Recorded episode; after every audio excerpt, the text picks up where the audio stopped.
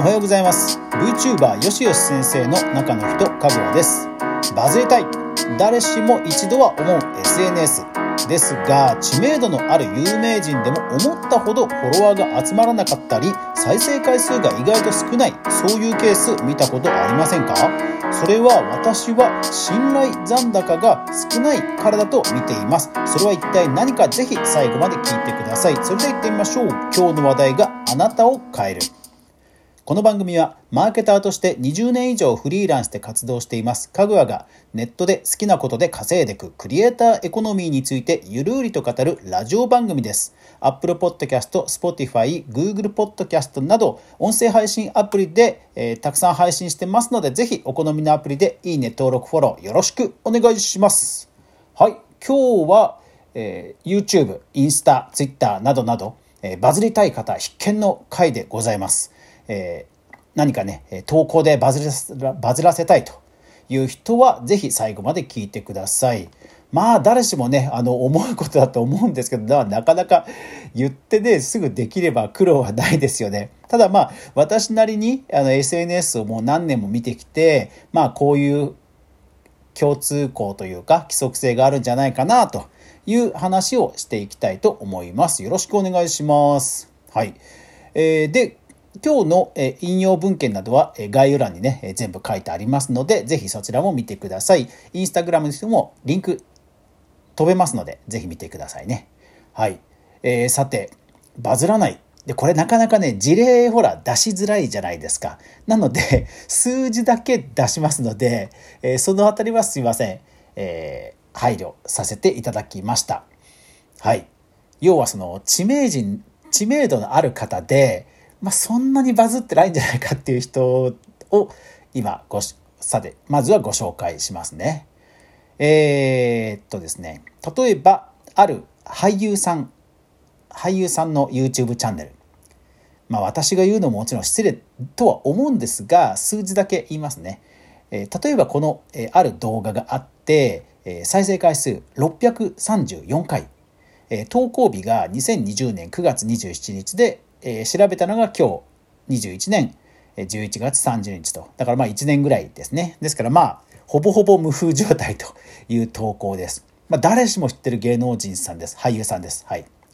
で、あと例えばもう一人、こちらの方はバラエティ番組とかでね、よく出てるタレントさんなんですけども、こちらも、えー、2020年、投稿は2020年12月8日なんですが、えー、調査した今日11月30日が2161回と。うん、なぜバズらないのか。もう知名度は明らかにあるんですよ。もう誰しも知ってる。うん、だけどバズらない。うんまあ、もちろん、えーと、過去の私のこの配信会でそもそも YouTube とかそういうプラットフォームがインプレッション、まあ、露出をしてくれないアルゴリズムがあるんだよということはお話ししましたので、まあ、そういうことも当然あるとは思います。そういうアルゴリズムが好むテーマじゃなかったというのも当然あるとは思います。ただ、ただですよ。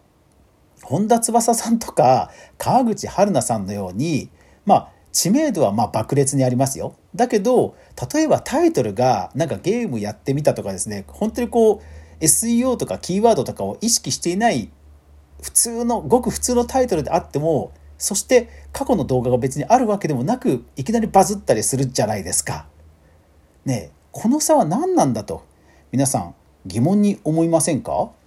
ねあの著名人じゃないか場合でもなんでこの人こんなバズってるんだろうなというのを、え不思議に思った方は多いんではないでしょうか。今日はそれを私なりに紐解く回です。はい。このバズりの源泉は何なんでしょうね？うん。えー、で、私はそれの一つの回答、まあ、結果論なので、ちょっと後出しじゃんけんっぽいって思う方もいるかもしれませんが、私なりの一つの回答は、はい、信頼残高です。えー、この言葉に興味がちょっとピンときたという方は、えー、関連書籍概要欄に、えー、Amazon のリンク貼っておきますので、ぜひ見てみてください。えー世界的な名著7つの習慣にも取り上げられている概念の一つです。信頼残高ですね。えっ、ー、と、この今言った、えー、タレントさん、芸能人さん、俳優さんの、えー、チャンネルでも一方で、再生回数むちゃくちゃバズってる回あるんですよ。100万とか何十万っていう回。で、それらの回をちょっとね、いくつかピックアップして共通点を探してみました。例えば有名な方とコラボしている。それから V シネマなどで超人気俳優さんと対談している。それからちょっと若干粗暴な暴力的なちょっとこうやんちゃなワードがタイトルに含まれてる。あとはタイトルに誰しも知ってるあの、あのドラマのタイトルを入れてるとか。まあ、やっぱり僕らが何か知っているフックとなるキーワードやテーマが必ずあると僕はそこに共通項を見出しました。で、さらに続きますね。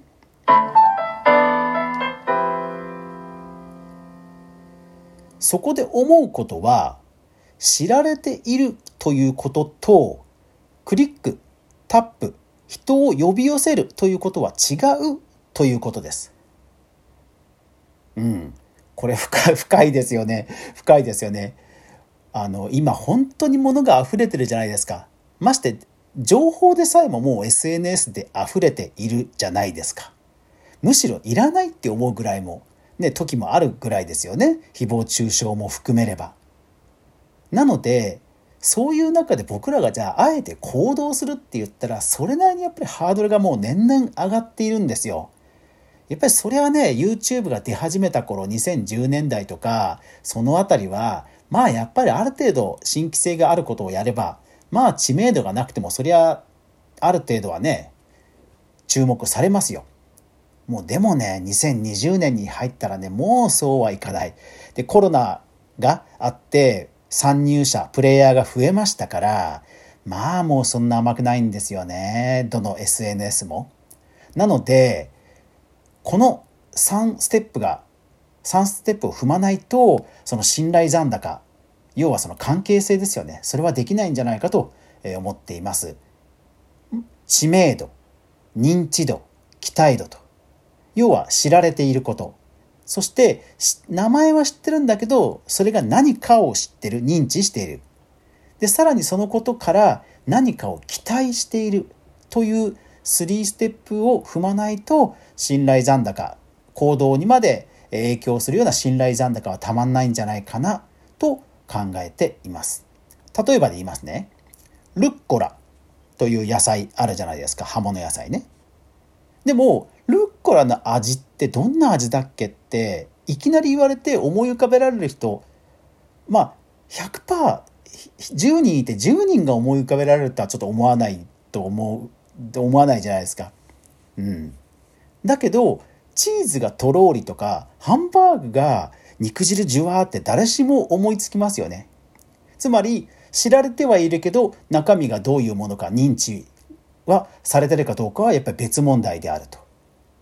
で、さらに、チーズとハンバーグ、とろーり、肉汁、ブシャーってなると、まあ美味しそうっていう本能や欲望に刺さる期待値どんどん高まりますよね。絵的にも。うん。ましてね、えー、今、キャンペーンやってるから割引だから行こうっていうフックさえ追加されたらそれは行きたくなっちゃいますよね。ですから、バズりレシピで有名なリュウジさんって方がいるんですが、えその方もこういうふうに言ってます。たまに SNS の料理研究家は、ごま油やバターやニンニクやチーズしか使わないと言われたりするんですが、これはちょっと違うんですと。SNS、特に Twitter ではこれらの圧倒的に美味しい想像できるものほど逆にバズるんですと。だからこれらを使わないとバズらないから地味なレシピは全部埋もれる。そりゃそうですよね。作ったこともないわけですから、いや、そりゃうまいでしょ。と分かるものしか興味を持ちにくいわけですと。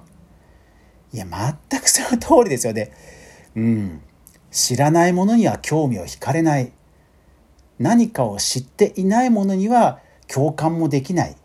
そして本能に刺さらないものには行動もしづらいということなんですよ。ですから前述のその俳優さんと本田翼さんとの違いっていうのは多分もう皆さんお分かりになるんじゃないでしょうかね。ああこの人は知ってる知ってるあれでも何に出てた人だっけ？もうそこから先行かないですよね。本田翼さん、ファンの人であれば当然知ってる。ファンの人であればゲーム好きだよな。あ、ついに YouTube なんだ。ちょっと見たい見たい。ねえやっぱり全然違いますよね。うん。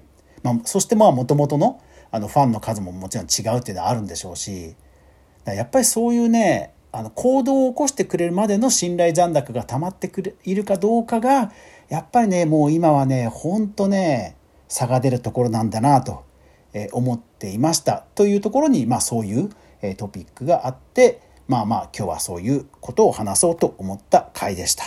えー、皆さんも SNS、まあ僕自身もね、SNS を運用するときには、やっぱりこう投稿も大事ですけど、いろんな人にメンションするとか、関係を作る、いい関係を作るっていうことも、えー、考えながら、ですから逆に言うとバズってる人の投稿を定期的に見て、あ、意外とこの人実際に投稿してるのは少なくて、リツイートやメンションが多いなとか、そういう投稿の内容もね、少し分析すると、実はバズるヒントがあるかもしれません。